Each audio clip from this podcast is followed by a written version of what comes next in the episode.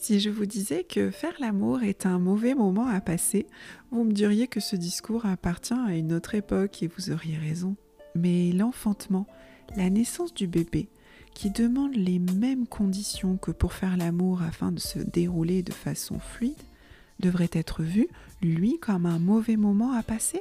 Aujourd'hui, la naissance des humains ressemble dans l'inconscient collectif à quelque chose d'effrayant, devant être contrôlé, mesuré, surveillé. Un moment qui serait forcément désagréable à vivre. Est-ce vraiment cela que je constate dans mon métier? Je me présente, je m'appelle Joanne, je suis doula, accompagnante non médicale à la naissance, et depuis plusieurs années, je suis témoin de la naissance de bébés, mais aussi témoin de la naissance de nouveaux parents. À chaque fois, j'ai pu me rendre compte de la transformation qui s'opère chez les parents. Et ce qui m'interpelle le plus, c'est le vécu des parents lors de cette expérience si unique. Et parfois, ce vécu n'est pas celui qu'on pourrait imaginer si on s'en tient uniquement à l'aspect technique du déroulé de la naissance. Pourquoi? Écoutons-les. Pauline va nous raconter l'histoire passionnante de la création de son enfant Raphaël. Son chéri Pierre et elle sont un jour sur la même longueur d'onde concernant l'agrandissement de leur famille. Ils ont leur nid, ils ont même un chien, et ils souhaitent maintenant un petit bébé, fruit de leur amour. Mais la vie décide que cet enfant ne se fera pas facilement sous la couette. Alors ils s'en remettent à la science pour les aider à concevoir ce bébé tant désiré. Pauline va nous expliquer ce qu'elle a pu ressentir pendant ce parcours médical et le choix de son projet de naissance pour reconnecter à ce corps dont la puissance a pu être mise en doute par moments. Bonjour Pauline Bonjour Joanne Merci d'être venue. Je suis trop contente de te voir en plus. Bah ouais, moi aussi, ça faisait longtemps. Et puis euh, tu vas pouvoir nous raconter une histoire que moi je ne connais pas non plus. Ah, je ne l'avais pas raconté Dans des petites lignes, mais ah. euh, voilà. Euh, je t'ai pas fait choisir euh, d'ailleurs avant, je te maltraite, mais on a tellement discuté, que l'émotion en fait que tu as ressenti, tu sais, à chacune de mes invités, mm. chacun de mes invités, je fais choisir une émotion parmi un panel parce que ça donne plus d'idées. Mais si tu as une émotion qui te vient pour m'indiquer ce que tu as ressenti vraiment à la naissance de ton enfant, mais vraiment sur le moment ou les secondes, les minutes qui ont suivi, qu'est-ce que tu as ressenti en toi? Euh, c'est pas vraiment une émotion, mais euh, moi le mot c'est souveraineté qui me vient. Ouais. Ah ouais, vraiment j'étais. Euh, hmm, ça a fait appel quand même à une émotion quelque part. Hein, ouais, bah, là, bah, j'étais fière, je me sentais puissante en fait, la, la, la reine guerrière quoi. Ouais, bon, tu vas nous raconter ça. Donc ça c'est toujours le petit spoil, mais voilà, tu vas nous raconter. Ben dès le début, si tu veux nous raconter vite fait, grossièrement qui est ta famille et euh, et puis après, on, va, tu vas nous dire euh, comment vous est venue euh, l'envie, comment est arrivé cet enfant en toi, tout ça, tout ça. Alors, ben, donc ma famille, il y a mon compagnon, mmh. Pierre. notre fils Raphaël et notre chien Perse, qui est techniquement notre premier enfant parce qu'on l'a eu avant Raphaël, et qui occupe aussi une grande place dans la famille. Voilà, ça c'est ma famille, mon noyau. Et puis après, bien sûr, il y a euh, les parents, les amis euh, et, les... et mon frère. Le village. Le village, ouais, ouais, ouais. Trop bien. C'était surtout, ouais, ma mère, euh, ma mère et mes amis proches. Ça a été ça mon village pendant le postpartum.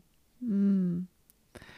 Tu veux nous raconter comment cette histoire de, alors on va compter Perth, donc de 3 à 4 est passée? Euh, oui, en fait, euh, alors je me souviens, c'est moi qui avais eu un désir d'enfant euh, en premier.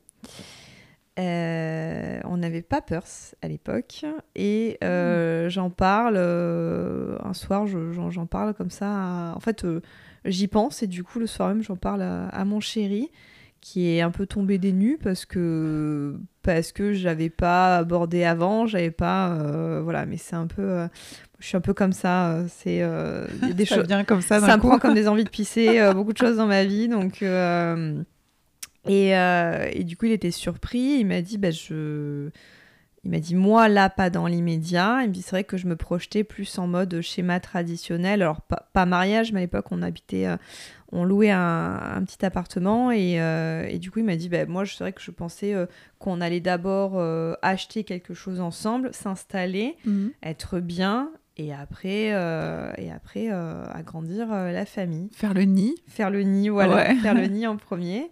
Et j'ai ah bon d'accord alors en fait bon c'était pas non plus un besoin viscéral à ce moment-là donc je dis bon bah ok et il s'est écoulé à peu près à peu près un an de mémoire et puis moi c'est vrai que ça m'était enfin pas ça m'était sorti de la tête, mais je dis ok, bah, c'est pas pour tout de suite, c'est pas pour tout de suite. Et, euh, et c'est lui qui m'en a reparlé. Euh, et là, c'est moi qui ai été surprise parce qu'on était justement dans les démarches pour. Euh, alors, moi, j'avais, j'avais acheté un petit appartement quelques années en arrière quand j'étais célibataire. Et j'étais dans les démarches pour le vendre. Donc, il fallait qu'il soit vendu pour qu'on achète une mhm. maison. Et, et, du coup, j'étais pas du, j'étais plus du tout la tête, la tête là-dedans, donc ça m'a surprise. Et, euh, et, je me suis dit, bon, bah allez, euh, pourquoi pas De toute façon, un enfant, un, cododo, euh, ça se met, enfin, même si.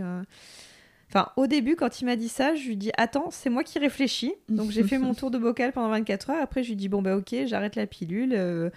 s'il arrive avant, bah tant mieux, on lui fera de la place dans l'appartement. Et puis, s'il arrive après. Dans un coin de ma tête, j'étais quand même convaincue que hum, ça allait prendre un moment parce que ça faisait 16 ans que j'étais sous pilule. Et à l'époque, je me souviens très bien, euh, quand euh, j'avais commencé la pilule, la gynéco de ma mère l'avait prévenue en lui disant Elle est jeune, euh, j'avais presque 15 ans, pas encore. elle est jeune, il se peut qu'elle ait des problèmes pour concevoir plus tard, après des années de pilule.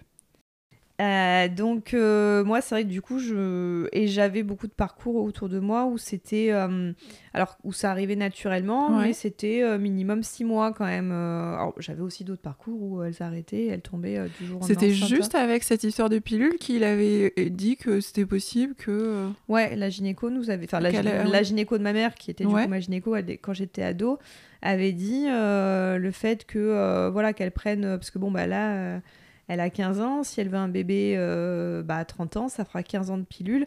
C'est possible que ça mette un peu de temps. Enfin, elle je sais plus si elle avait des, difficultés ou elle avait mis que ça mette du temps. D'accord. Voilà, pour que, euh, bah, que, le, que le cycle revienne, euh, mhm. etc. Et, effectivement, donc j'ai fini ma plaquette, j'ai eu mes fausses règles, et puis plus rien. T'as plus de règles plus de règles, plus de cycle, plus rien. Alors bon, au début, je zéro affolement. Euh, je me suis dit, c'est normal, mon score, euh, bah, il sait plus comment faire, en fait, euh, naturellement. Donc, on va lui laisser le temps. Donc, j'avais fait... J'étais déjà très branchée tout ce qui est naturopathie à l'époque. Mhm. Donc... et j'avais déjà une hygiène de vie très saine, mais là j'ai fait encore plus attention. J'ai fait comme l'automne arrivé, j'ai fait une détox. j'ai un peu regardé les compléments alimentaires. Euh, en Ayurveda pour un peu euh, booster euh, le cycle. Et tu mais... voulu préparer ton corps, ouais, voilà, faire un joli petit nid aussi à l'intérieur. C'est ça, et, mais toujours pas. Et donc au bout d'un moment, je crois au bout de six mois de ça, j'en parle à ma gynécologue qui, me, du coup, qui me dit bon, pour l'instant ça vole pas. Moi, on va quand même aller regarder, faire une, une, échographie. Euh, faire une prise de sang, bilan hormonal, et en fait on se rend compte que, euh, bah, que mon cycle est sur pause depuis, euh, depuis ces fausses règles, en fait, que j'ai toujours pas, enfin que je n'ovule pas, que, enfin voilà, que le, le, corps est sur pause. Et ça se voyait même physiquement, en fait, tu sais, on, on prend du poids, on mincit, enfin il y a toujours un peu... Variation. Voilà, il y a toujours le, 1 ou 2 kilos qui fluctuent pendant le cycle. Et en fait, euh, et en fait, moi, juste après mes règles, c'est le moment de mon cycle où on va dire je suis euh, euh, la plus mince entre guillemets, quoi, drainée, machin. Et effectivement, bah, c'était mon corps était, alors, c'était euh, mis à part ça, c'était assez chouette comme période parce que je mangeais euh, grosso modo ce que je voulais et je grossissais pas. Euh, j'étais, j'étais revenue à mon poids de, d'ado et j'étais contente, mais bon, en même temps, je me dis, si c'est pour ce prix-là, en fait, non, ça me, ça me va pas, quoi. Et, et donc, commence un peu les examens, un peu pour explorer un peu tout, ben, pourquoi, le pourquoi du comment. Et donc, bilan hormonal beaucoup plus complet. Euh, je fais aussi euh, une hystérosalpingographie euh, qui m'a fait extrêmement mal. mais j'ai été, enfin vraiment l'équipe a été au top. Je me rappelle, c'était deux, deux femmes. elles ont été vraiment, vraiment. Tu expliques le but de la. C'est pour vérifier si les trompes ne sont pas bouchées. Donc en mhm. fait, on injecte un liquide de contraste et au en même temps, on fait, euh, il me semble que c'est une radio en fait, mhm. euh, donc pour voir justement si euh, bah, s'il n'y a pas de problème au niveau de l'utérus, si les trompes ne sont pas bouchées, etc. et en fait, au moment où on injecte ce liquide de contraste, ça fait extrêmement, enfin ça déclenche en fait, l'utérus se contracte, mhm. donc en fait ça fait des contractions.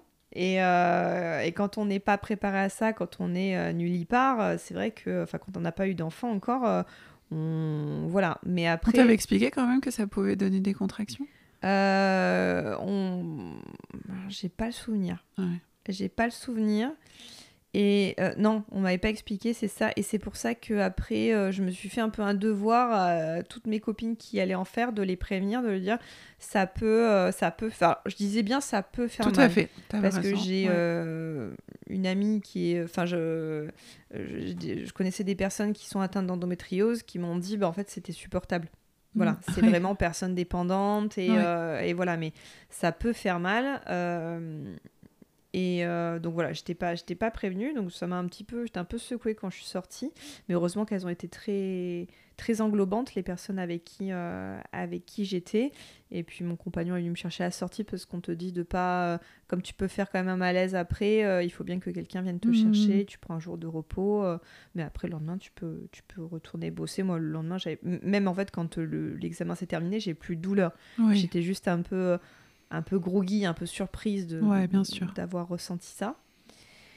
Et euh, bref, donc au bout d'un moment, la, ma gynéco voit ses limites et me dit euh, on va quand même. Euh, enfin, elle me dit je, je, vais parler de votre dossier en, Parce qu'elle fait partie du comité de la PMA. Je vais quand même parler de votre dossier en PMA. parce qu'elle voyait, enfin vraiment, mes hormones étaient dans les choux. Et puis, moi, je commence à m'affoler parce qu'elle commence à me parler de me poser une pompe à LH. Euh, c'est quoi C'est une pompe euh, comme pour les diabétiques, en fait, donc qui relaie que tu gardes à ton corps et qui t'envoie de la, de, la LH, euh, de, des hormones, en fait. donc, moi, ça a commencé à vraiment me peser et, et, et puis à m'affoler un peu. Et elle me dit Mais bon, avant de faire tout ça, on va, on va tester monsieur quand même. Donc du coup, euh, donc, du coup euh, mon compagnon fait euh, un spermo, un premier spermogramme, il en fait un second pour confirmer. Et il s'avère que lui, de son côté aussi, bah, il y avait un souci. Alors, j'ai eu le sentiment très égoïste d'être soulagée à ce moment-là, de me dire ça ne vient pas que de moi. C'est c'est pas rare hein, d'avoir ces sentiments-là. On est dans la même galère, mais vraiment pour le coup, tous les deux. C'est ça. Et en même temps, je me dis, je. Comment dire je commençais un peu à prendre ça en charge ces émotions en me disant j'espère que je sais pas comment il va l'accueillir parce que pour les hommes euh, ça peut être connotation de déjà moi en tant que femme je me sentais atteinte dans ma féminité alors je me dis est-ce qu'il va se sentir atteint dans sa virilité et tout machin et en fait euh... bah alors c'est passé il a accueilli le truc euh, bon après c'est l'éducation aussi les garçons ça pleure pas etc il a accueilli le truc il a dit bah écoute euh, bon, c'est comme ça, c'est comme ça, quoi. Et de là, en fait, elle nous a dit, bon, maintenant, ça part en PMA, en fait. Ouais, forcément, Et je lui ai dit, mais si moi, mon cycle revient, est-ce qu'on peut quand même avoir un enfant naturellement? Et vraiment, je me rappelle, elle m'a fait... Mmh, peu, vraiment peu. Donc, bon. Et quelque part, ça m'a soulagée qu'elle me dise qu'on aille en PMA, parce que je me dis, ok, on a une solution. C'est pas ce qu'on voulait, c'est pas l'idéal, mais on a une solution et ça va le faire. On va avoir un enfant euh, avec euh, l'aide de la science, quoi. Et donc là, ça faisait. Quand on a su qu'on partait en PMA, ça faisait un an qu'on avait décidé euh, d'avoir, un enfant. Et comme j'ai. je sais pas si j'ai le droit de le dire, mais j'ai des, des, des, amis qui bossent à la PMA, voilà. Du coup, j'ai eu un rendez-vous. On dira pas où et tout ça, du coup. j'ai eu un rendez-vous un peu plus tôt. Voilà, j'étais euh, pistonnée. Euh, on fait la première, mais d'abord on fait la première réunion avec tous les couples au centre de PMA et donc avec euh, la biologiste, la, ben, le, médecin et la psy. Et donc c'est très bizarre comme truc parce que tout le monde arrive un peu en s'évitant du regard. euh, Enfin, c'est vraiment, c'est en même temps. euh, Bonjour, vous galérez, euh, bienvenue. euh, Enfin, c'est voilà, c'est très particulier ce truc un peu collectif. T'espères pas croiser des gens que euh, même si c'est pas honteux, c'est un peu, euh, enfin, c'est hyper intime comme moment. T'as voilà, t'as juste pas envie de croiser des gens que tu connais. Et euh, et bon, le, il présente le truc. euh, bon, alors moi, de toute façon, euh, je veux dire, je- à l'époque, euh, j'étais technicienne de laboratoire en, en analyse médicale. J'ai fait des études de biologie, donc, enfin, je comprends tout. c'est au contraire, moi, c'est, moi, j'ai besoin qu'on m'explique les choses, donc c'est hyper limpide pour moi, hyper clair. Ok, Mhm. c'est dans ma tête, j'ai compris comment ça fonctionne. On écoute tout le monde parler. la psy prend la parole. Et j'aime beaucoup euh, la façon dont elle parle, donc je me dis, ok, moi je vais prendre rendez-vous avec elle parce que je pense que je vais avoir besoin de me faire accompagner sur, ouais, t'as euh, senti ça, ouais. ouais, sur ce chemin-là et j'aimais, son approche euh, euh, sans filtre en fait. euh, dire, moi, c'est, Droit au but. Ouais, voilà, droit au but, vraiment en mode euh, si vous avez besoin, moi je suis là. La PMA, c'est dur pour les couples. Il y a des couples qui se séparent en PMA. Ouais, ouais. si vous avez besoin de parler de quoi que ce soit. Et, euh, et donc voilà, du coup, du coup elle m'a accompagnée pendant tout le parcours. euh, parce que j'avais aussi des, des vieux démons à exorciser euh, par rapport à un ancien trouble du comportement alimentaire et j'avais Mhm. peur que ça soit un frein, euh, que ça s'est créé une barrière mentale par rapport au changement du corps en fait. J'étais très lucide par rapport là-dessus, on a exploré ça ensemble et puis un peu, enfin voilà, je... Super. Je, Oh. Ben, je me suis dit, il y a une raison en fait, ton corps te parle si tes règles reviennent pas. Parce qu'après, elles sont revenues. oui. Euh, voilà, après, euh, mais après la naissance de, de Raphaël, elles sont revenues euh, et puis elles sont au rendez-vous tous les mois. voilà. Salut. J'étais intimement convaincue que hum, je suis quelqu'un qui somatise beaucoup et, et qu'il y avait quelque chose et qu'il fallait que je le trouve. Bon, je ne l'ai pas trouvé à ce moment-là. Euh, je l'ai toujours pas trouvé en fait, mais bon, comme c'est revenu, je me suis pas Mais est-ce qu'on peut imaginer que le- tout le travail que tu as fait, plus le fait de voir que ton corps avait euh, permis la naissance d'un enfant, fait que, oh, il marche bien ton corps et les règles reviennent? Ouais, je pense aussi. Il n'y a pas vraiment un tout petit truc, mais je crois que c'est Ouais. le chemin peut-être, non Et l'allaitement aussi. Ça m'a vachement. euh, Ouais, de comprendre que ton ouais. corps euh, est capable de faire tout ça. Moi, c'était ton corps fait des trucs de fou. Allaiter, c'était important pour moi. J'avais besoin de me réapproprier euh, cette chose naturelle euh, parce que ben, la grossesse, enfin, j'étais pas tombée enceinte entre guillemets naturellement Ouais. et j'avais besoin de me réapproprier ça. Mhm. Et en plus, j'étais persuadée jusqu'au dernier moment que euh, limite j'aurais pas de lait alors que euh, j'aurais pu nourrir une crèche. J'en avais même trop. Mais en même temps, je me suis stimulée avec des tisanes d'allaitement. Enfin, ça, on en reparlera. Mais euh, voilà. Et en fait, oui, je pense que le voir, voir le fait que j'ai pu allaiter mon fils euh, sans souci, que enfin l'accouchement, cet accouchement aussi dont on va parler, ça m'a aussi euh, réapproprié mon corps. Enfin voilà, ça a été. euh, Tu t'es rendu compte, bah, tu m'étonnes que tes règles elles reviennent. En fait, tu t'es rendu compte que ton corps, et il avait une puissance phénoménale de pouvoir donner la naissance à un Mm. enfant et de pouvoir lui permettre de survivre grâce à quelque chose que tu produis toi. C'est ça. Ah, ouais, c'est sûr. Les Et- règles, elles ont fait OK, c'est bon, on C'est arrive. ça, c'est ça. Plus, euh, je m'étais vachement à l'époque quand je, à cette époque-là, je m'étais vachement euh, euh, renseignée sur le féminin sacré. J'avais lu beaucoup de livres là-dessus et du coup, je, je, même si j'avais pas de cycle, je le vivais au travers de la lune en fait. Mm. Et euh, j'essayais de trouver des repères dans la nature en fait. Et euh, en plus, on avait euh, parce que entre, alors je me rappelle plus. Ouais, juste qu'on rentre en PMA, on avait euh, aménagé dans la maison. On avait trouvé notre maison. On a pris notre chien. Donc, du coup, je faisais beaucoup de promenades dans la nature. J'avais besoin de cette connexion à, Ouais. à faire des câlins aux arbres, des trucs. Mais euh, à faire. euh, Tu voulais compenser une, es- une espèce de cycle que tu n'avais pas Ouais. ailleurs, euh, de le trouver euh, en harmonie avec. Ouais, je pense que j'avais trop besoin de trouver du réconfort aussi. Je faisais beaucoup de cercles de femmes à ce moment-là. Ça Ouais. m'aidait euh, beaucoup. Et euh, après, j'ai arrêté parce qu'il y a eu plusieurs fois où, entre guillemets, on m'a reconnu.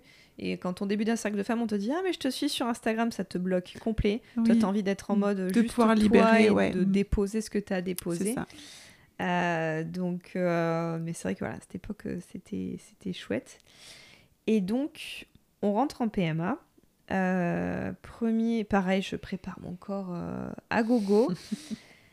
C'était en janvier. Euh, premier, euh, premier protocole, ça va pas jusqu'au bout en fait. Je mes mes, enfin, je fais pas assez de, enfin, mes ovaires arrivent pas à être stimulés. Euh, donc, donc on arrête avant la ponction d'ovocytes parce que nous on était parti sur un protocole FIV avec ICSI. Donc c'est en fait l'idée donc c'est de te de stimuler ton corps pour que tu produises un max d'ovocytes, ensuite de te les ponctionner moi, j'ai demandé anesthésie générale. Euh, monsieur, lui, ben, c'est un prélèvement par voie manuelle de lui-même, voilà. Autonome. Autonome, mais, tout, mais quand même dans le centre, euh, dans le, centre le jour même.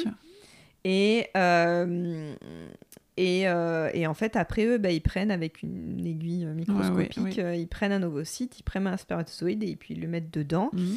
Et ensuite, après, ils attendent entre 3 à 5 jours, le temps que ça se divise, ça fasse un blastocyte. Et après, Pour voir que c'est euh, viable. Enfin, voilà. Ouais, tout à fait. Et après, bah, il, euh, au bout de 3 ou 5 jours, ils, euh, ils font ce, qu'ils appellent un transfert d'embryon. Mhm. Et donc, la sécurité sociale prend en charge 4 tentatives, mais 4 tentatives complètes, c'est-à-dire de la stimulation jusqu'au transfert d'embryon. D'accord. Donc là, on arrête avant la ponction. Donc c'est considéré, ça compte, ça compte pas en fait, ça compte toujours comme la première tentative. Euh, mais en mode euh, warrior, je dis bon bah, euh, enfin elle me dit et vous, enfin je dis bon bah on recommence le mois prochain. Faut savoir que oui, alors le truc très très bizarre, c'est que pour faire cette stimulation, il fallait que j'ai un cycle de nouveau. Donc le mois d'avant, j'avais dû reprendre la pilule pour avoir un faux cycle en fait. Vraiment le truc, c'est là tu, tu vas avoir un enfant et tu prends la pilule quoi. C'est un peu c'est un peu de la sorcellerie quand même ce qu'ils font mais bon, tu dis bon allez, je, je go confiance mais euh, ouais, c'est fou. Ouais, c'est particulier. Euh, les injections me posent pas de problème, euh, étant donné que j'étais dans le milieu médical, enfin je me les fais moi-même. Euh, tout, je ressens pas le besoin que Pierre le fasse. Au contraire, je préfère garder ce moment-là pour moi dans la salle de bain. voilà, ça se passe bien.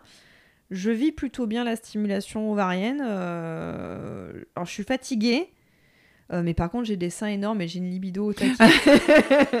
Donc ça me va, hein, voilà. et là, la deuxième fois, ça marche. Tu, sais, tu sais que ça, ça va être dans le spoil, ça va être dans le, le, le petit extrait. Ah oh, j'assume, j'assume. Mais euh, bah, ce qui est fatigant aussi, c'est que tous les deux jours, il faut que tu fasses prise de sang et échographie pour contrôler euh, bah, que la stimulation fonctionne bien. Hmm. Euh, donc voilà, ça va. Après, tu, tu, tu comment dire, c'est, tu peux prendre tes rendez-vous sur ton temps de travail et tout. Alors moi, je veux pas forcément que ça se sache au boulot. Euh, mais euh, alors, mes collègues proches sont au courant parce qu'à l'époque, on était une équipe, on était très très proches les uns des mhm. autres. Euh, mais comme j'ai un boulot où je bosse soit du matin, soit d'après-midi, en fait, j'arrive facilement à conjuguer ça. Et quand bien même, des fois, ça tombe, ça va, on s'arrange entre nous. Et, euh, et mes, mes, deux, mes deux responsables sont aussi au courant et sont très contents pour moi et me, et me soutiennent. Donc ça fait du bien aussi d'avoir cet appui, euh, ce soutien-là. Ah, bah, le euh, soutien, c'est la base. Ouais, c'est clair. Et donc là, ça fonctionne. On va jusqu'à la ponction. Donc là, la ponction, ça tombe un vendredi. Donc bon, le vendredi, tu es arrêté. Après, tu as tout le week-end pour, pour te reposer. Mmh. Et là, c'est pareil. Deuxième déconvenu dans le sens où j'étais pas préparée euh, mentalement. En fait, déjà, je. Donc, on fait une dernière injection 36 heures avant pour en gros. Euh, euh, pour bah, que tous les ovocytes se maturent un peu pour mhm. après les, les, les, collecter. Donc, l'opération en elle-même se passe très bien, c'est 15 minutes, enfin voilà. je me réveille de l'anesthésie générale, nickel. Par contre, euh, j'ai extrêmement mal les jours suivants. Je passe vraiment le week-end. Euh, euh, alors, la, première ponction, non, parce que je m'écoute pas. Donc, en fait, j'essaye de bouger, mais j'ai mal, en fait. Et j'ai vraiment, j'ai vraiment mal. Alors, on m'avait prescrit, je crois, genre du doliprane et du spasfon, mais, ouais. mais ouais, je le vis pas bien parce que je, voilà, je, j'ai vraiment ce corps endolori. En plus, on, les hormones m'avaient fait vraiment gonfler. Genre en 24 heures, j'avais pris 3 kilos qui étaient de l'eau, mais j'avais ce rapport au, corps à l'époque qui était déjà un peu compliqué. C'était toujours un peu euh, limite. Euh, voilà. ça pouvait. Euh, ouais. C'était limite pas, pas terrible. Et donc, ouais, je me sentais comme une petite chose abîmée. J'étais pas. C'était pas. Voilà, c'était pas, pas super dans ma tête. et du coup, trois jours après, on fait le transfert. Et là, c'est pareil aussi, le transfert, c'est un, un, un, poème. Hein.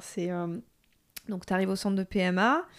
Euh, alors, peut-être qu'on nous l'avait dit, mais en tout cas, moi, je m'en souvenais plus.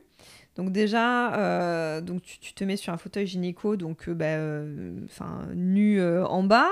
Donc tu as quand même ton compagnon avec toi, bon, qui t'a vu normalement, hein, voilà ça. mais pas forcément dans ce genre de position non plus. ouais, pas, donc tu as ton compagnon, tu as la gynéco qui est de faire le transfert, et derrière une fenêtre, tu as la biologiste. Donc c'est génial, enfin, c'est niveau intimité, c'est voilà, c'est pas, c'est pas top. Ça manque un peu, ouais.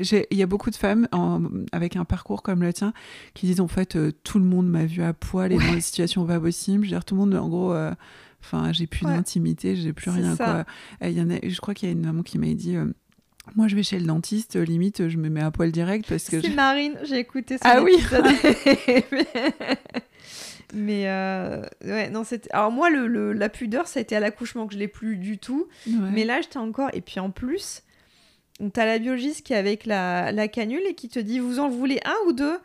J'étais pas au courant que je pouvais choisir le nombre d'embryons qu'on allait me transférer. Et ça se décide comme ça sur l'instant? Et alors, t'es là, du coup, tu regardes ton mec, et c'était, tu sais, bref, à l'époque, c'était, euh, je l'ai regardé, il m'a regardé, je l'ai regardé, il m'a regardé, euh, la biologiste te regarde, la, gynéco te regarde, toi, t'es nu, t'étais super. C'est hyper. Tu fais, bon, bah, mettez les deux. C'est hyper gênant. Ouais, c'est super gênant. Mettez les deux, parce qu'elles te disent, bon, bah, il y a plus de chances qu'il y en ait un qui s'accroche. Et donc, ils mettent les deux, et, et je me souviens, moi je, je, vois pas que c'est le jour même. Enfin, c'était dans les. Et après, tu attends, donc euh, elle transfère les deux. Par contre, le. J'aime, enfin, j'ai aimé ce geste que euh, c'est, elle, elle, passe, euh, en fait, c'est ton, c'est ton compagnon ou ta compagne, enfin, c'est la personne qui mmh. avait le, le coparent. Mmh. elle lui a fait injecter les embryons. Tu vois, pour un peu accompagner ce geste, en fait. Non, non, non, je, non, non, je dis des bêtises. C'est lui qui tenait la sonde de l'écho. D'accord, ok. C'est elle qui a fait le geste, mais c'est celui qui tenait la sonde de l'écho. Euh, pour qu'il y ait quand même un, geste, un, hmm. lien qui accompagne et tout. Et après, tu sors, je me rappelle, je marchais avec des pas minuscules. Euh, euh, et... Tu t'es senti comment au moment où tu t'es dit, ouais, ça y est, je, dans mon corps, ben, potentiellement? Ben Justement, ça a été une grande, un grand, une grande zone de flou. En fait, on te dit, reprenez une vie normale. Alors, en fait, mais euh, par contre, éviter de faire un saut en parachute ou de faire 120 euh, km en bagnole ou de faire, ok, bah, du coup, je fais comme si j'étais enceinte. Non, vous n'êtes pas enceinte. Mais reprenez, reprenez une vie normale, mais faites attention. Et en fait, t'es es dans le flou artistique comme ça pendant 15 jours, le temps de faire euh, la prise de sang. Et, et j'étais allée à un cercle de femmes à ce moment-là et j'avais posé, j'avais déposé ça. Et il y en a une qui m'a dit, tu portes la vie tu portes la vie. Euh, voilà, dis-toi que tu portes la vie. et, ah que... et j'avais trouvé ça très beau et je me suis accrochée à cette idée-là. Et je pense qu'il dit ça pour euh, éviter que tu sois euh, extrêmement déçu si ouais. mais en fait ils t'ont injecté des embryons qui sont potentiellement viables mm. donc oui je suis d'accord avec elle en fait et, et je me rappelle d'ailleurs des mots de la psy et c'est ça qui m'avait fait déclencher la prise de rendez-vous avec elle c'est qu'elle avait dit Bon, ah, on va arrêter avec ce lâcher prise hein, qu'on nous bassine. Ah ouais, c'est nul ça. Euh, c'est bon, je pense qu'avant d'arriver en parcours PMA, tout le monde vous a dit c'est dans la tête, il faut lâcher ah, prise. Ah putain, c'est nul ça. En PMA, vous pouvez pas lâcher prise. En fait, vous pouvez pas lâcher prise sur le comment parce que vous avez des injections, vous avez un protocole. Surtout la toute dernière injection, il faut qu'elle soit faite euh, genre à telle heure précisément euh, parce qu'il faut que ce soit 36 heures pile avant hum, l'intervention. Là où il, va, il va falloir lâcher prise, ce qu'elle disait, c'est sur le quand. Voilà. Hmm. Et, et, en fait, euh, voilà. du coup, je, je, voilà, je passe ces 15 jours en mode, bon, euh, euh, enfin, confiante quand même. Je me suis dit, bon. T'as bah, Ouais, voilà, j'ai préparé mon corps. Ça fait ça fait deux mois que je bois plus d'alcool, que je mange hyper sainement, j'ai une super hygiène de vie. Euh, je fais ouais, t'étais en confiance, ouais, ouais. en confiance, mais est-ce que tu as trouvé ça long? Je médite. Oui, c'était long. Ah oui, tu comptes les jours. Hein. Euh, je mais voilà, je, je, j'avais, je médite, j'écris, je, enfin voilà, tout. Euh. Et, et en fait, je devais faire la prise de sang le lundi et le vendredi, hémorragie. Et donc euh, j'appelle le cabinet euh, gynéco, ils me disent non non il faut quand même faire euh, la prise de sang, la bêta-HCG lundi. Je dis non mais enfin là on est d'accord que, elle me dit, elle me dit oui mais c'est le protocole, il faut quand même mm. faire la prise de sang. Donc le vendredi soir, on avait une soirée, j'arrive, bah, du coup j'ai dit non, bah, je vais me mettre une mine là en fait. Voilà. J'ai besoin un peu. Euh, c'était pas très très gai comme, euh, comme moment. Le lundi, bon, je, je, fais euh, la prise de sang. Je savais très bien que ça allait être négatif. Et donc, dès que ma gynéco les résultats, elle me rappelle et elle me dit bah, est-ce qu'on repart sur un protocole le mois prochain? Je lui dis non, là j'ai besoin de faire une pause. Là, ça fait deux. Enfin, un protocole qui n'a pas fonctionné. De et un deuxième, et ouais, voilà, qu'on enchaîne. Je fais là non, j'ai besoin de faire une pause. Et en fait, je lui dis ça, on est début mars 2020. Ah oui. Voilà. Et mars juste après, 2020. Voilà. Et juste après, du coup, Covid, confinement. Euh, dans le... En fait, ça, finalement, ça me. Cette espèce. Enfin voilà, on a vécu quand même une période très très bizarre. De mise en pause, ouais. Mm. Ça me. Alors moi, je n'étais pas mise en pause comme j'étais dans le médical. Moi, je continue à bosser, à aller bosser. Mais c'est tellement omniprésent comme information qu'en fait, ça me fait déconnecter de, de, mm. ce qui s'est passé. Euh, je profite aussi bah, des, des, temps de repos à la maison pour, euh, euh, pour prendre du temps pour moi. il n'y avait que ça à faire, quoi. Donc, donc, donc voilà. Et, et en fait, fin du, on commence à être. Donc, on, on est déconfiné. J'apprends que la PMA a repris les protocoles. Euh, qu'ils accueillent pour l'instant pas de nouvelles patientes, mais que pour les patientes en cours, ils reprennent des protocoles. Je me sens de nouveau prête. Je check avec euh, Pierre qui me dit bah moi de toute façon je te suis hein, donc euh, et du coup je l'appelle et on refait un protocole en juin mhm. du coup.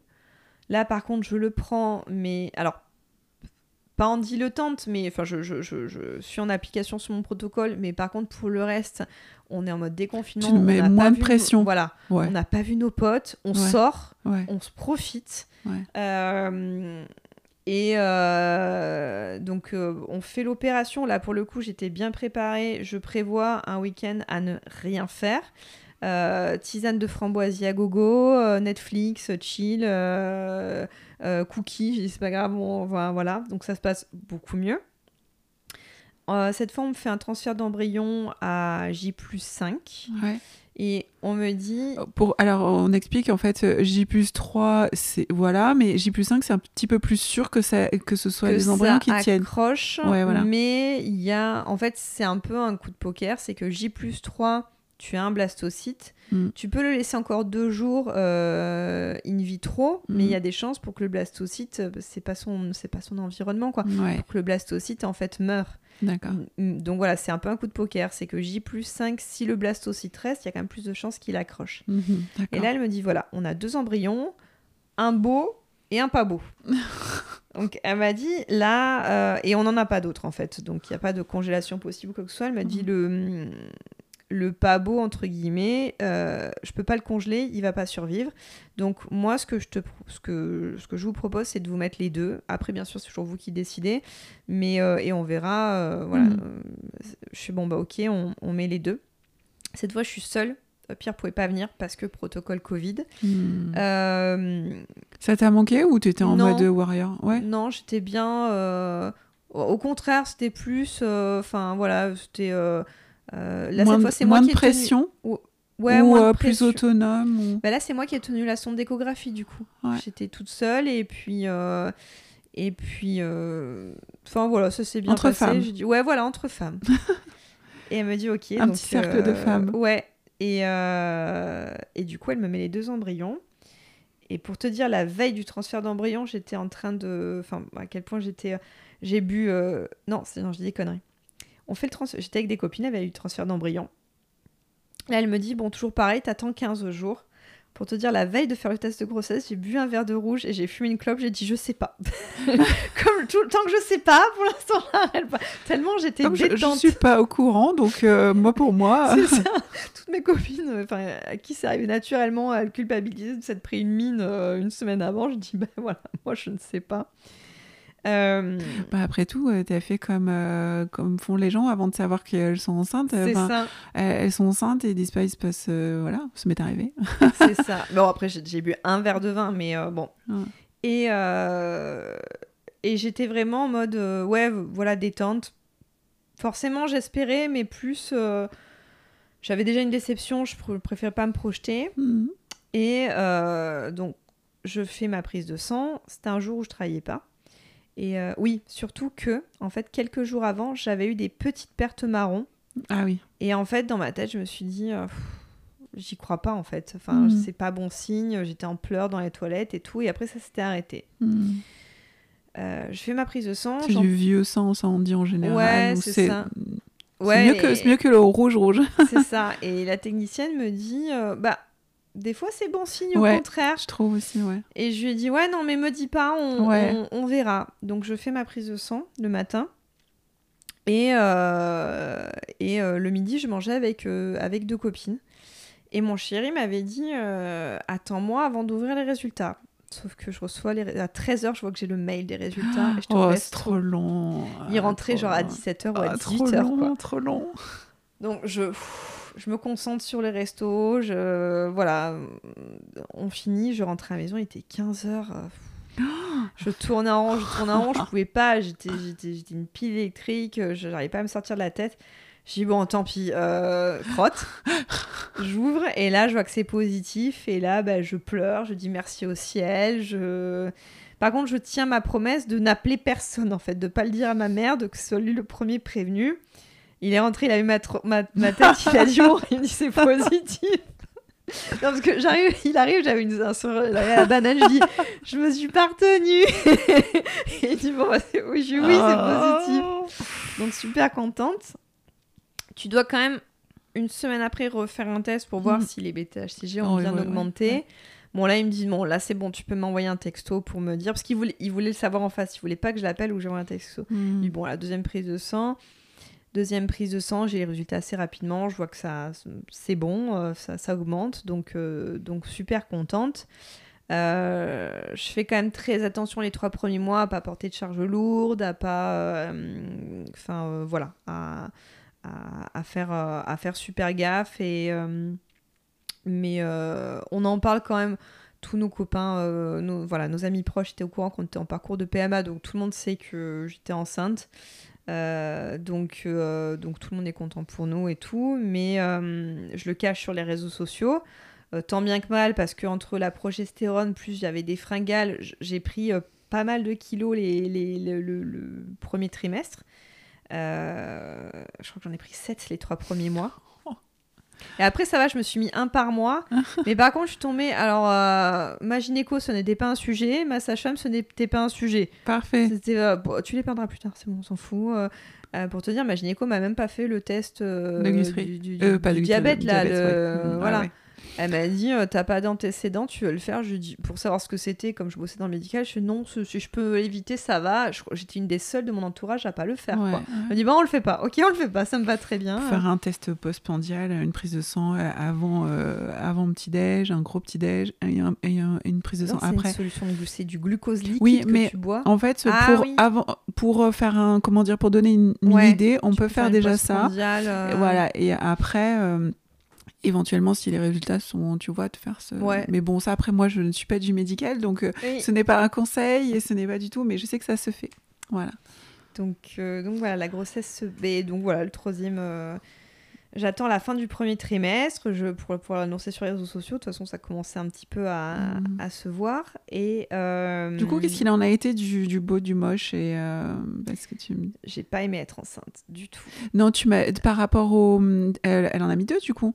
Ah oui, ben, on sait pas, on sait pas. Il y en a un des deux qui a pris, mais on sait pas lequel. Voilà, voilà. Ça. Il y en avait qu'un. On peut pas savoir. Voilà, mais donc du coup, il y en a un pour. Parce que moi, je connais la suite, mais pour ah expliquer. Il y en a qu'un aux gens qui nous écoutent. Ouais. Ben, elle m'a fait, en plus, elle m'a fait, euh, euh, elle m'a fait une échographie euh, à crois, trois semaines, un truc comme ça, vraiment. donc j'ai entendu le cœur qui battait et tout. Mais elle me disait, voilà, elle me dit, tu vois là, le, le, le sac, là, donc non, non, c'est pas ça l'embryon, c'est le grain de riz à côté. c'est ça.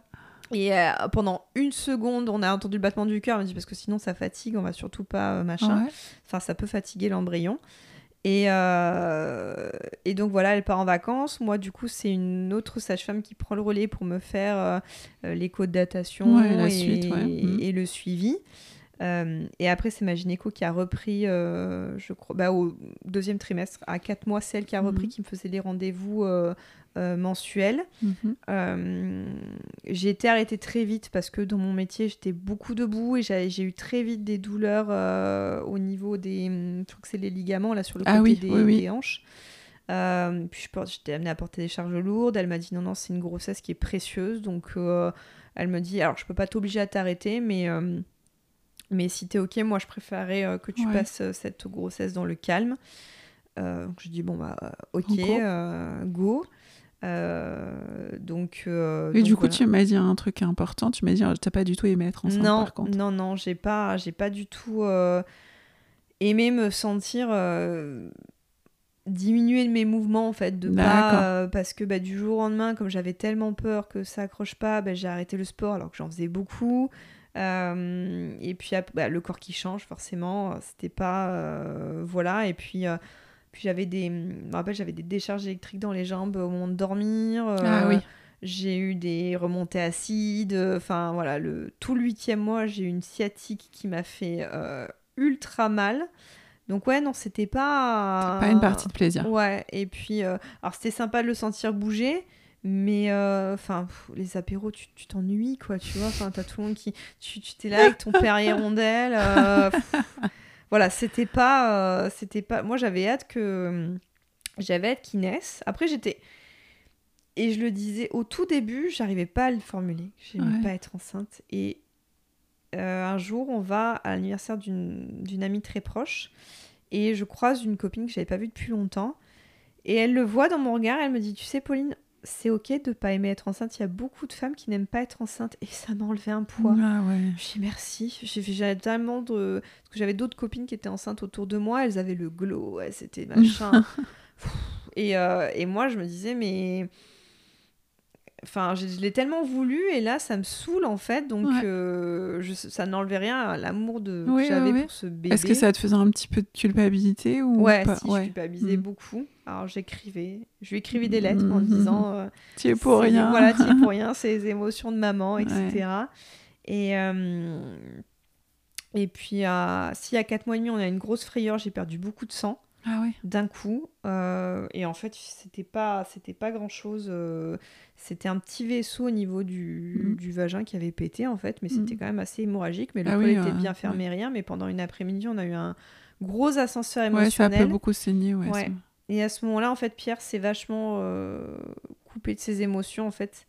Il a, enfin, pas, il s'est, il s'est plus du tout projeté, en fait. alors, il a été là, il a fait euh, l'atelier de portage euh, avec toi, il était là, euh, il était content d'aller au, mm, aux grosses échographies deuxième et troisième trimestre. Mais on le dit beaucoup, ils se sentent pas père tout de suite et lui il se sentait pas père du tout quoi. Enfin, il a fait la chambre, il a machin, mais je le voyais qu'il se projetait pas émotionnellement là-dedans en fait. je pense que c'était son moyen de se protéger en fait. Hmm.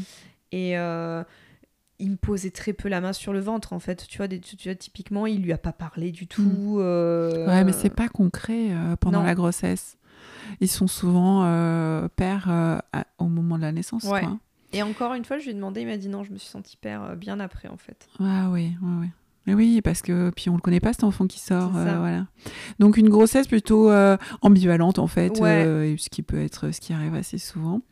Et et puis voilà, à part cet épisode de la 4 mois et pas d'autres épisodes, tout reste nickel. De deuxième deuxième trimestre, regain d'énergie, l'asiatique au huitième mois, et quand on a enfin ça s'est débloqué parce que du coup j'alternais un peu ostéo ma sage me faisait de l'acupuncture et tout euh, là du coup euh, j'étais j'étais voilà là du coup j'étais bien et mm. euh, et il restait encore ben ouais bien plus de trois semaines avant l'accouchement moi j'étais persuadée qu'il allait naître enfin il était bien haut Moi, je pensais qu'il allait naître même plus qu'à terme, parce que mhm. moi, ma mère, je suis l'aînée, elle m'a eu trois jours après la date présumée d'accouchement.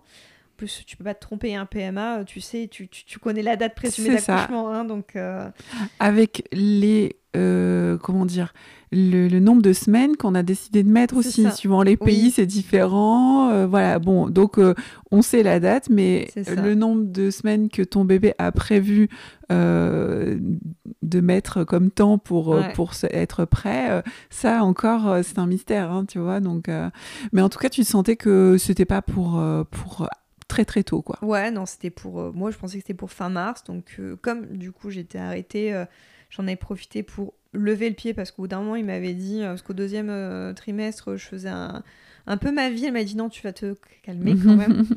Et du coup, j'en ai profité pour préparer à fond euh, le postpartum. Donc, j'ai lu tout ce qu'il y a à savoir sur le mois d'or. dès que je cuisinais un petit peu plus, je congelais. je, voilà, j'ai pu bah, du coup lui acheter un petit vestiaire de seconde main. bon, après, tout racheter parce que moi je croyais qu'à trois mois il mettait du trois mois. voilà, donc euh, la saison n'allait plus. Euh, et euh, sur l'allaitement aussi, donc du coup je me suis vachement enseignée parce que c'était très important pour moi d'allaiter. D'avoir l'information. Ouais. Ouais, ouais, toujours. Et du coup, enfin, je suis arrivée, j'étais, je savais plus de choses que certaines à la clinique hein, sur l'allaitement. J'étais, mais nickel. Euh, j'avais euh, mes petites crèmes, mes coquillages, tout ce qu'il fallait, euh, mes tisanes. J'avais pris, alors j'ai pris une valise pour la, maternité. J'avais ma bouilloire pour mes tisanes. J'avais pris mon coussin. Bref. Alors, on revient en arrière. Ouais. Comment s'en vient l'accouchement du coup? Tu me dis, euh, c'était pas du tout en avance, donc du coup ça, ça, se passe. Bah, du coup, ça se passe que quelques semaines avant, euh, je vais boire le café, euh, enfin je vais boire le thé chez des copines et, euh, et elle me parle, on parle d'accouchement, elle, avait eu, elle avait eu deux enfants et tout, et elle me dit, enfin qu'elle est passionnée de périnatalité et tout, et elle me dit, t'as prévu un accouchement? Je fais rien du tout, moi. Il sort et qu'on aille bien tous les deux, moi c'est ça mon plan d'accouchement. Hein. J'en voyais un qui faisait des plans d'accouchement sur Instagram et tout, je fais non non moi j'ai vraiment... et et elle me prête le livre euh, que tu as là euh, de euh, Maïté Trélan, que faire de la, enfin j'accouche bientôt, que faire de la douleur, qui a été une révélation pour moi. J'ai fini le livre et je me dis, en fait mon corps il est capable. Et le fait aussi que je fasse beaucoup de yoga, que je médite beaucoup, j'avais cette, j'avais quand même cette connexion au corps qui était qui était importante mm. au niveau quand on bossait les respirations avec la sage-femme. Tu sais l'écouter, tu sais faire avec. Ouais. ouais elle me disait que j'étais euh, impressionnante au niveau des respirations, donc je me disais. Euh, et puis, ben. je faisais, enfin, à l'époque, avant la grossesse, je faisais beaucoup de sport, donc j'avais ce, mental un peu, tu vois, je me suis mmh. dit, bon, pourquoi pas Mais c'était pas en mode, voilà, c'était pourquoi pas. Et trois semaines avant la date présumée d'accouchement, le matin même, c'était un dimanche, on reçoit des, des copains pour le brunch, alors je fais des pancakes, je fais des muffins, enfin, je m'affaire, nanana. Le soir, Pierre était de garde, parce que mon chéri, en plus, son travail est pompier volontaire, et c'était sa dernière garde. Après, il en avait plus pris, justement, au cas où que la j'accouche. Et le, le soir, je trouve pas le sommeil, j'étais agitée et tout, donc je, regarde des films. Et à minuit, j'étais en train de regarder un film, et d'un coup, je sens que je suis mouillée. et je me dis, putain, je me suis encore pissée dessus, parce que vers la fin, j'étais plus très étanche. Et, euh, et je me lève euh, et, j'avais mis une protection euh, périodique. Et là, je vois que le liquide est rose. Et là, tu sais, c'est pareil. Tu, regardes le truc, tu fais c'est ça? Non, c'est pas ça, c'est pas possible. Si, c'est ça. Non, mais c'est pas ça. Mais si, c'est ça. Mais non, mais c'est pas ça. En plus, surtout que moi, je m'attendais à, un splotch. Alors que c'était euh, juste, voilà. Je fais non, non, non, Pauline, c'est ça. C'est ça. Et sans contraction. Sans contraction. En fait, j'en avais, mais je les sentais pas. D'accord, ouais. Et deux jours avant, j'avais fait le ménage à fond dans la maison. J'avais une pote qui m'avait dit Là, tu nidifies, meuf, tu vas coucher. Je lui dis Mais non, c'est dans trois semaines, tout. J'ai un autre ami qui fait. On y croit, on n'y croit pas. Qui a des rêves un peu prémonitoires, qui m'a dit J'ai rêvé que t'as couché. Je dis Mais non, c'est dans trois semaines et tout. je lui dis non, mais en fait, meuf, à tout moment, c'est maintenant. Et puis, donc, euh, tu sais, bonne élève. Bon, la sage-femme, elle a dit là, euh, il faut mmh. aller dans l'heure, à la... faut se présenter dans l'heure à la clinique. Bon. Ouch. Du coup, j'appelle mon mec, il était minuit, j'entends Allô, je fais euh, j'ai perdu les os là, faut que tu viennes. Ok, j'arrive et tout. Donc il se fait remplacer en, enfin, en 15 minutes, il est à la maison. Euh, moi, j'avais euh, j'avais bouclé euh, la valise, je l'attendais devant, devant la maison. L'autre, content, il arrive, il me dit Attends, je prends mon gel, je vais être beau pour mon fils et tout. J'étais là, bon. Le chien était surexcité parce que du coup, on avait prévenu, enfin, j'avais préparé toutes ces affaires parce qu'il était convenu avec ma belle-mère qu'elle récupère le chien pour s'occuper de lui pendant qu'on serait à maternité. Lui, il pensait qu'on partait en voyage, quoi. Donc, non, non, toi, tu restes là, on appellera mamie demain matin. Pas maintenant, il est minuit. Et euh, donc on arrive et euh, donc on est accueilli du coup euh, tout de suite. c'est une, clinique, c'est une clinique privée dans laquelle travaille ma, gynéco, donc je voulais, je voulais accoucher là. Et, et donc là, la sage-femme, je me rappellerai toute ma vie, qui s'appelle Marie, me dit, elle m'ausculte et tout. Et puis alors, elle a été toujours, elle a, j'ai eu trois touchés vaginaux. À chaque fois, elle m'a demandé si j'étais d'accord. Euh, à chaque fois, j'ai pas eu mal. Et donc elle, elle me dit est-ce que je peux vous ausculter? Oui, machin. Donc elle me pose le monito. Elle me dit bon bah effectivement vous êtes dilaté à deux et vous avez déjà des contractions. Est-ce que vous les sentez? Je suis bah des vagues douleurs de règles, mais ça va. Et là elle me dit bah quel est votre projet? Je lui dis bah j'aimerais bien essayer d'accoucher euh, physiologiquement. Mais si c'est trop long, euh, parce que je me suis dit quand même, premier enfant, ça peut être super long. Si ça fait trop mal, machin, on fait la péridurale. Enfin, je veux dire, je suis, euh, on mhm. va dire, ouverte à tout. Mhm.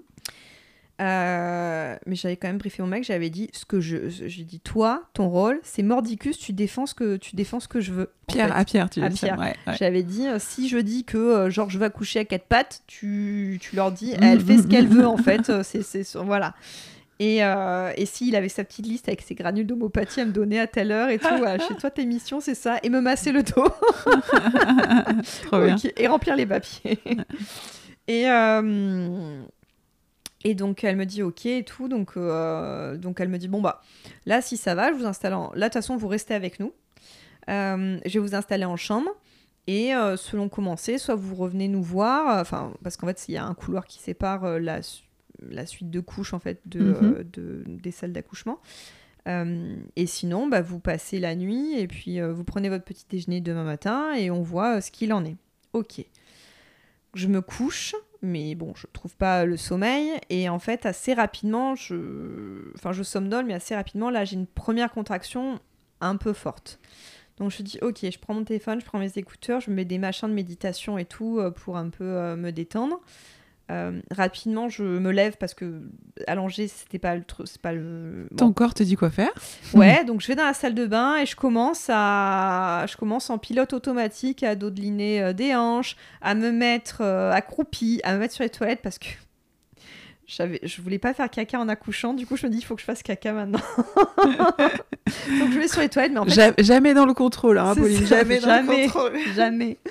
Et mais c'est surtout que je me sentais bien cette position grenouille me faisait du bien. Eh, tellement, mais oui, c'est la position fatidique. C'est ça, et je visualisais, bah, comme dans le bouquin, j'arrêtais pas de me répéter, je m'ouvre pour laisser passer mon bébé. Hmm. Et je faisais, euh, et dès que ça me venait, euh, dès que je sentais les contractions, je, je, je, mettais un truc de, je faisais des respirations et tout pour un peu, euh, bah, pour gérer la douleur. Hmm.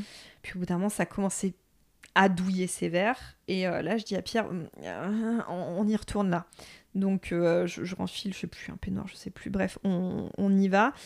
Et là, elle me dit écoutez, euh, vous êtes déjà à 6, alors qu'il s'est passé genre une heure ou deux heures. Enfin, euh, quoi, ça n'a rien à voir avec le, temps, hein, la dilatation ouais, du col. Ouais, elle me dit et elle me dit bah on peut faire la péridurale si vous voulez. Moi, je peux appeler la Nest et tout. Mais comme vous m'avez dit que vous aimeriez accoucher physiologiquement, moi, on a la seule nature qui est libre. Je peux vous mettre dans l'eau. Je pensais que c'était pas possible, vu que j'avais fissuré, qu'on me mette dans l'eau.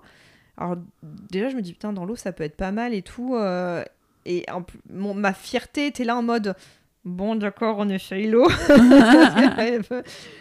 et, euh, et donc, euh, on y va. Elle me met dans, elle me met dans l'eau. Effectivement, l'eau, ça fait beaucoup de bien. Ah Par contre, ça dilate beaucoup plus vite. Alors au début ça va, je flotte, je... Ça, ça, fait mal quand même. Hein, euh, mais Est-ce que tu t'es euh... senti à un moment donné en souffrance?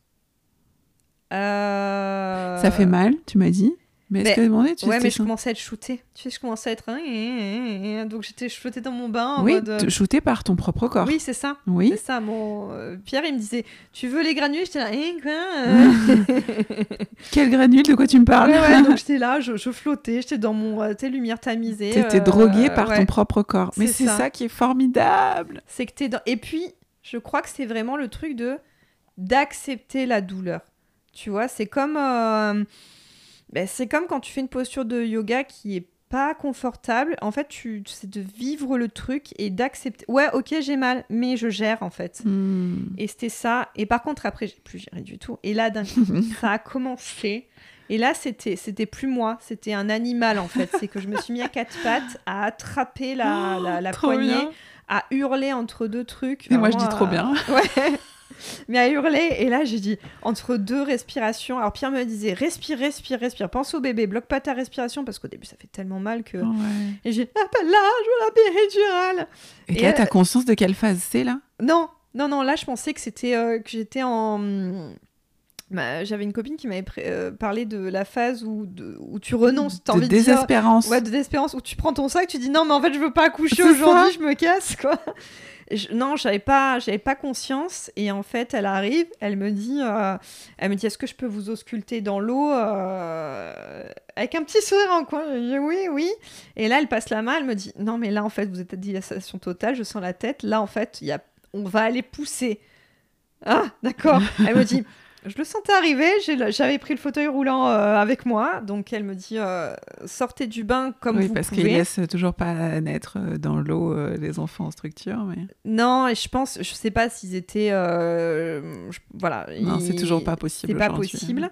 Euh, donc du coup, euh, je sors de l'eau, je me mets, euh, je me mets sur le, la chaise roulante, elle me met un drap, je, me, je, me, rappelle me dire on s'en fout, on y va. Elle me dit non mais on va pas traverser le couloir nu, madame quand même, que vous allez attraper froid. Donc on roule, Pierre il attrape le sac à dos. C'est ça le problème de changement de pièce, mais c'est fou. Pourquoi? Pourquoi? Ouais, mais après, on arrive dans la salle qui était prête. Euh, je me vois me lever, enlever le drap et donc euh, et monter sur la table d'accouchement. Je me sentais bien en position gynéco, donc enfin c'était pas non plus, j'étais pas, enfin tu vois, je me sentais bien, je me suis mis comme ça, ça m'allait. Euh, tout le monde se présente. Je suis une telle, je suis là pour vous, je suis une telle, je suis là pour vous, donc je me sentais vraiment entourée. que des nanas, bon à part à part le, le papa quoi, enfin le futur papa. Et là, euh, bah, je commence à pousser et ça a duré, euh, enfin, en 20 minutes, il était là, quoi. Donc, euh, au début, je pousse pas bien, je bloque dans la gorge. Elle me dit non, non, repoussez. Elle me dit oubliez ce qu'on vous a dit en cours, écoutez-vous. Et là, effectivement, bon, alors, tu Parce que tu as, senti que ton corps le faisait de lui-même pendant les contractions, que c'était plus des contractions, genre comme ça, tu vois, des contractions où tu pousses. Ouais, mais au début, j'étais en mode euh, disciplinée. Je, on, me dit de pousser, je pousse et tout. Vers la fin, ils m'ont dit si vous voulez pousser, allez-y, euh, écoutez-vous. Ben et, euh, et, en plus, alors, à un moment, tu te retiens et tu le sens bien la tête là. Ça brûle, le, cercle, de, feu. Là. Elle te dit vous voulez toucher les cheveux et j'ai dit non, non, non, non, non, non, non, là je veux qu'il sorte et tout. Elle me dit, tranquille. Allez, elle, me regarde, elle me dit si vous faites ça bien, en quelques poussées, il est là, je la regarde, je la regarde, j'ai fait en une poussée, il est là. et là, j'étais en mode machine et j'ai poussé tout ce que j'avais et tellement qu'elle m'a dit stop, stop, c'est bon, il est là, il est là, il est là. Et, euh, et là, je vois sortir un, un nouveau-né et je regarde genre on était en train de faire ça. Enfin, tu sais, j'étais complètement à l'ouest, quoi. Et je le vois avec euh, tout fin, avec son crâne en fusée et son petit nez en patate qu'on avait vu à l'échographie. Et elle me le pose. Euh, donc là, c'est forcément c'est l'émotion et tout. Après, rapidement, on te l'enlève pour faire les premiers soins et tout. Il reste à côté. J'ai dit à, j'ai à Pierre, dit va avec notre fils euh, pour que je tu le lâches pas d'une mm. semelle tout va bien, donc en fait très rapidement il installe en poids à poids avec Pierre. Et moi bah du coup euh, je donc moi le... elle me dit bah poussez encore doucement pour le placenta, il sort tout de suite, je, la vois qu'il inspecte, elle me dit c'est bon il est intact, j'ai dit yes. Et euh, et par contre, après, moment un peu, un peu moins cool, l'obstétricien arrive pour me recoudre parce que du coup, elle me dit euh, il y aura deux points à faire. Je dis mais je me suis déchirée naturellement, vous m'avez pas fait d'épisio et tout. Elle me dit non, vous êtes déchirée naturellement, ok. Et entre un mec d'un certain âge qui met des gants, pas, pas bonjour, pas machin, Alors j'ai rien fait. Bonjour, euh, c'est vous qui allez me recoudre, c'est ça? Il me dit oui, oui, je suis l'obstétricien et tout. Je suis, mais en fait. euh, Tu vas me recoudre dans mon intimité, s'il te plaît, tu te présentes même pas, quoi. T'as envie de lui dire, en fait, si tu lèves les yeux, il y a une personne, en fait. euh, C'est pas qu'un- c'est pas qu'une euh, vulve. ouais. hein, ouais. Et euh, donc, il me fait une anesthésie locale, du coup, mais j'ai quand même mal. Et, Mm. je, et je leur dis. Et il me dit non, mais c'est normal d'avoir mal. Je, bah, avec une anesthésie locale, non, c'est pas normal euh, d'avoir mal. Donc, je serre les dents et. Enfin, ça, après tout. C'est tellement sensible. Je serre les dents, je m'accroche. ouais. Et sur ma gauche, il y avait, euh, il y avait mon fils euh, et mon compagnon en peau à peau, donc je les regarde en fait. Mm. Et euh, après, donc la sage-femme me dit, je vais devoir appuyer sur votre utérus pour faire Ouais. sortir le max de sang et de caillots. Et elle me dit, je suis désolée, je m'excuse d'avance, ça fait mal, ça fait mal, mais des douleurs. C'est le pire, je et crois. t'as juste envie qu'on te foute la paix en fait à ce Mhm. moment-là. Bon, je garde quand même mon sens de l'humour. À un moment, je leur dis, euh, vous, êtes en train de me, vous êtes en train de me vider comme une dinde là en fait. Euh, donc tout le monde Ça fait rigole. un mal de chien. Ah, ça fait un mal. T'as juste envie qu'on. Et au bout d'un moment, elle me dit c'est bon, on a fini. Elle me passe de l'eau, euh, enfin, elle me nettoie. Là, ça fait du bien de sentir le, le froid. Mm. Mais t'as qu'une envie, c'est qu'on te foute la paix, quoi. Je lui demande quand même si j'ai fait caca. Elle regarde, elle me dit non. et, euh, et après, ils se retirent tous euh, tout doucement en me disant euh, Pétard, 5 heures. euh, Enfin, parce qu'en tout, il- j'ai perdu euh, les os à minuit et demi. À 5h30, il était, il Mm. était là, quoi. Vous êtes faite pour accoucher Je Non, mais je ferai pas ça tous les 4 matins, par contre. hein, euh. Donc il se retire et il nous laisse euh, seuls, enfin. On me pose le petit. Euh, on me demande d'attendre pour l'allaiter, là c'est pareil, je comprends pas. Euh, discipliné, je les écoute, mais avec le recul, je me dis j'aurais tellement dû m'écouter moi, parce qu'en plus il était en réflexe de fouissement, quoi. Donc, euh, et alors il s'est écoulé que quelques minutes, mais moi j'ai l'impression que c'était une éternité. Je suis non, par contre il veut téter. Et donc il y en a une qui arrive et qui me dit bah, Je suis formée pour. euh, Est-ce que vous voulez que je vous aide à le mettre au sein? Je dis Oui, je veux bien. Et donc elle m'aide à, à le mettre au sein. Et là, euh, crac je suis, Ah, ça, ça fait un petit peu mal au début. Euh, ah, quand il claque là, quand Ouais. il te serre, la première fois, t'es là, bon, c'était pas. Ouais. Et, euh, et là, c'est bon. Ils partent enfin. Et là, on reste, euh, je pense, une bonne heure. Et là, enfin, en fait, je ne me rappelle pas parce que le- là, le temps est suspendu. Là, on est vraiment entre nous. Là, c'est tu euh, dans ce moment-là où tu ressens ce sentiment de, de fierté, de Ouais. souveraineté. de- Ouais, et puis de plénitude. Et ça Ouais. y est, voilà, la famille, elle est là. En plus, euh, j'étais dans un état second, mais j'ai entendu tous les, toutes les paroles d'amour que mon chéri m'avait dit euh, Mm. pendant que je poussais comme une furieuse. Et euh, d'ailleurs, quand il est né, il m'a dit euh, Grâce à toi, on est une famille, quoi. On est, Oh. Grâce à toi, on est parents. Et, et donc, Oh. ah non, mais il, il m'a vu comme une déesse lui aussi. C'était vraiment, j'étais sa déesse, quoi. C'était. Mais en fait, toutes les femmes à l'accouchement devraient ressembler à ça. Ouais. Une- Déesse de puissance, de waouh, tu sens un, un être humain par ton propre corps. Ah mais c'était Wow. incroyable, quoi. Donc, Mm. euh, donc voilà, le- en mode sauvage en Ouais. plus, euh, tout ce qui va bien, quoi. euh, l'accouchement, donc l'accouchement qui te, qui te réconcilie finalement avec tout ça. L'allaitement qui se passe très bien. Pour le coup, bah, je- là, pour le reste, après, j'avais repris mes esprits et je me suis écoutée à fond parce qu'on m'en a dit des vertes et des pas mûres. Autant Mm. t'avais des nanas qui étaient formées, autant t'as une vieille, enfin une vieille, une infirmière proche de la retraite qui me dit euh, non mais euh, il faut qu'il tête là, sinon vous aurez jamais votre montée de lait. Je, euh, bien sûr que si, en fait, toutes les femmes, même celles qui, même si- celles qui ne veulent pas allaiter au sein, ont leur montée de vrai, lait. c'est vrai, ouais, c'est vrai. Mais bon, après, surtout pour le bébé aussi, et bon, pour la montée de lait aussi, mais bon, de toute façon, tu étais largement informée, tu savais ce que tu faisais. Oui, mais Et t'étais pas en quête de-. D'informations surtout. C'est ça, en fait, c'est euh, te, te dire absolument ce que tu dois faire alors que t'as rien demandé. Euh, c'est ça le problème. Ouais, en non, fait. je savais. Au besoin, j'avais le numéro d'une consultante en lactation dans, mon, dans mon truc, enfin dans mon téléphone. Euh, et puis j'avais euh, d'autres copines un peu en, en soutien à qui j'ai pu textoter, etc. Donc c'était, j'avais, voilà, j'avais, mon Mhm. village était là et non, parce que l'infirmière qui me dit, euh, faut le réveiller en lui passant euh, de l'eau froide sur le visage. C'est un nourrisson. euh, Comment te dire, il a un jour. Non. On peut le fouetter aussi, ou Voilà. comment ça se passe? Il faut pas qu'il s'en... Vous pouvez le... Ouais, non, non. Faut lui pincer l'orteil, comme ça il s'endort pas au sein. Voilà. Alors voilà. moi j'ai fait la technique du oui oui et dès qu'elle a passé la porte j'ai regardé, j'ai regardé Pierre je fais, elle est, elle est à la masse complet jamais Bon, des fois, on peut dire euh, chatouiller dessous le pied, Oui, gratouiller, tu vois. Mais, mais- Ok, d'accord. donc Wow. euh, voilà la naissance. Donc ce sentiment-là, c'est ce que tu as ressenti, les émotions, tout ça, c'est lié à quoi à ton avis? À quel facteur au niveau de l'accouchement? Qu'est-ce qui a permis que tu te sentes, toi, fière, puissante, tout ce que tu m'as dit? Bah, Déjà le fait que je sois en complète connexion avec mon corps et l'équipe qui m'a encadrée y a fait beaucoup parce qu'ils ont été pas l'obstétricien, mais euh, la sage-femme euh, et, le soutien émotionnel que tu as reçu. Elles ont été, euh, elles m'ont, voilà, elles, ont respecté mes choix. C'est ça, il y a été du, respect. Tout le long, il y a eu du respect, que ce soit dans mes choix, que ce soit dans le consentement. Dans les encouragements, dans les, ça y fait énormément. C'est les principales euh, causes, les principales, euh, principaux facteurs qui font que les femmes sont satisfaites de leur accouchement. La réussite du projet de naissance, c'est ce mm. qu'elles s'étaient euh, fixées, enfin ce qu'elles avaient pour objectif, et puis le soutien. Le, la, quantité de soutien. Tu me dis, ouais, un tel, il s'est présenté un tel. On peut se dire que, tiens, on imagine plein de monde. Mais en fait, toi, c'était OK parce qu'en fait, tu as senti qu'ils étaient bienveillants et qu'ils te portaient.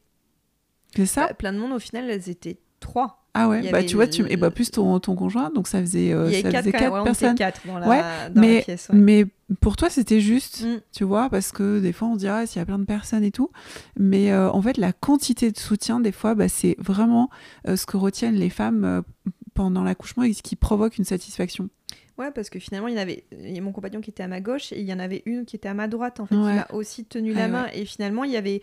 Bah, la sage-femme était, euh, était en face de moi et il y avait l'autre personne qui l'aidait. Je me rappelle plus son, sa fonction.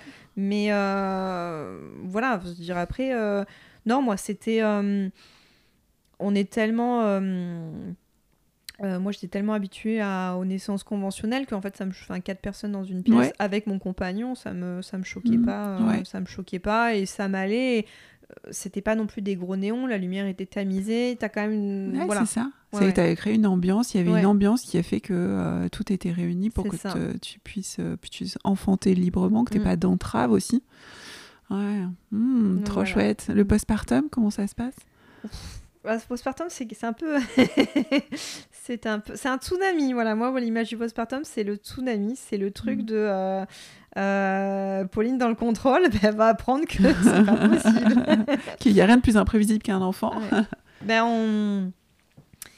Euh, moi, je suis convaincue que rien n'arrive par hasard et que les âmes qui nous choisissent sont là aussi pour nous enseigner quelque chose. Et euh, mon fils m'a dit Je vais t'apprendre à lâcher prise. C'est ça. Ils mettent le doigt là où. Ah ouais, hein. où, ça, où, ça, gratte, mais vraiment ça gratte. Euh, le postpartum, ben, à la fois j'en ai des, des souvenirs. Enfin, c'est vraiment c'est le c'est l'alternance entre cieux et limbe. C'est euh, une, une, autrice féministe qui a, qui, a, qui a, dit ça une fois. et voilà, tu as des moments très doux très cocon. De, moi, je me souviens de sieste tous les trois. Euh, mm. Et le fait aussi que c'était un enfant qui, est, qui avait besoin un fort besoin de contact et de portage. Tu vois, tu as, toujours ce, souvenir un peu cocon, un peu de bébé koala. Et en même temps, il, y a eu, il a fait beaucoup. Enfin, il y a eu une grosse période. Enfin, il y a une grosse période. Il y a eu quasiment un mois de, où tous les soirs c'était 4 heures de pleurs de décharge. Donc, mm. euh, nerveusement, c'était compliqué.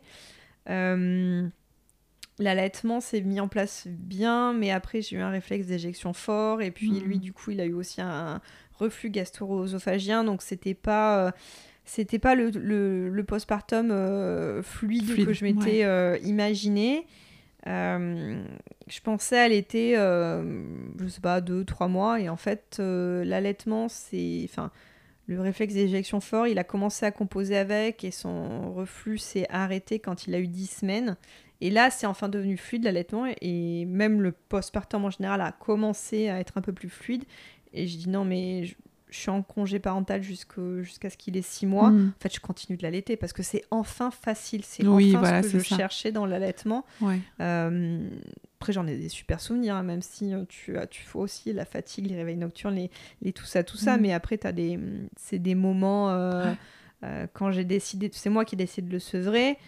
Euh, j'ai quand même fait une mini dépression pendant quelques jours, je faisais que pleurer quoi. Mais, oh. euh, mais après voilà, c'était mon choix et je, je, je, regrette pas euh, de l'avoir fait à, à ce moment-là. Mais ouais, ça a été.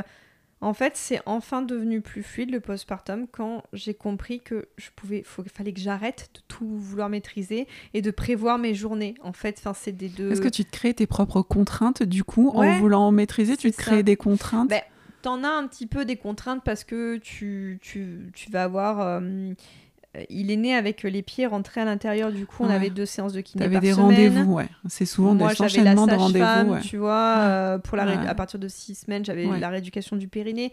Donc, c'était rythmé. Tu avais des rendez-vous. Donc, mm. après, ça te crée quand même une routine, quoi. Mais, euh, mais à partir du moment où je me suis dit, tu prends ce qui arrive, point. Et que j'ai aussi compris que mon fils avait besoin de sommeil plus, plus, plus, et que bah, il avait, enfin voilà, qu'il avait des, qu'il était un peu compliqué à endormir. Euh, il luttait pour pas s'endormir. Oh là là. Est-ce que euh, on peut imaginer que il luttait euh, pour t'expliquer à quel point il était en vie? C'est possible, ouais, dire coucou, bah bon, je suis là, mais je suis bien là aussi, ouais, peut-être qu'il avait du mal à lâcher lui aussi, mais il fallait, c'était, il fallait le bercer pendant en moyenne 45 minutes. Euh, avec les bruits blancs. Euh, donc moi je mettais en portage sur le, le, gros ballon, là, le Swiss Ball, et c'était toujours le même bruit blanc, donc euh, la cascade, d'un moment j'en pouvais plus ce cascade, et du ballon aussi, et il y avait que comme ça qui s'endormait, et par contre fallait pas le poser. Il dormait en la nuit oui, mais sinon il dormait en mm. écharpe. Quoi. Mm. Bah, le fait qu'il ait ce reflux, il était bien aussi à la verticale, et mm. le, le, petit ventre au chaud hein, finalement, donc du coup, je me dis, bon, bah, je vais dormir moi aussi, en fait. Hein, euh, donc, euh, donc voilà. Du coup, les. Ok. Un postpartum euh, tumultueux. Ouais, ouais. Mais j'ai je regrette pas. Est-ce que tu penses qu'il y a un lien entre la grossesse et ou la naissance sur le postpartum derrière? En général, pas forcément sur toi, mais aussi sur toi. Mais est-ce que tu penses qu'il y a un lien, que ça peut euh, créer un, comment dire, un postpartum différent en fonction de comment s'est passée la grossesse, comment s'est passée la naissance? Ah oui, oui, je pense qu'il y a un... Je veux dire, les... les, les, Oui, c'est sûr, c'est sûr. Enfin, tout, tout est lié, la façon dont, la façon dont le bébé est né, la façon dont s'est, dont s'est passée la grossesse... Euh, euh, oui, c'est, c'est sûr. Après, moi, faire le lien de cause à effet pour mon propre cas, je j'ai pas peut-être pas encore assez de discernement pour le, pour de recul pour le faire, même si ça fait deux ans et demi. Mais euh, mais oui, bien sûr, la façon dont, dont ils naissent et tout. Et pourtant, je me suis dit, euh, je me suis voilé la face, je me suis dit non mais je, je, fais plein de trucs pour prendre soin de moi pendant la grossesse, ça sera un bébé détendu. Non mais tu n'es pas détendu de base, meuf. Donc comment tu veux que ton fils soit détendu? Enfin voilà, c'est. Et ouais, on peut se, on peut s'auto-leurrer, mais à l'intérieur. Merci Pauline, Merci infiniment pour, ce récit que je n'avais pas eu en entier. Enfin, j'avais des petites histoires, mais donc c'était super. Ouais, merci à toi pour cet espace et euh, j'espère que ça pourra. Ça servira, c'est sûr. C'est sûr. Merci. Voilà pour aujourd'hui. Si vous avez aimé ce podcast, vous pouvez laisser un avis, vous abonner, partager bien sûr cet épisode afin qu'il serve à un plus grand nombre de personnes. Je vous dis à bientôt ici ou sur Instagram et YouTube via La Chouette Porteuse où vous trouverez aussi la version vidéo des podcasts. À très vite.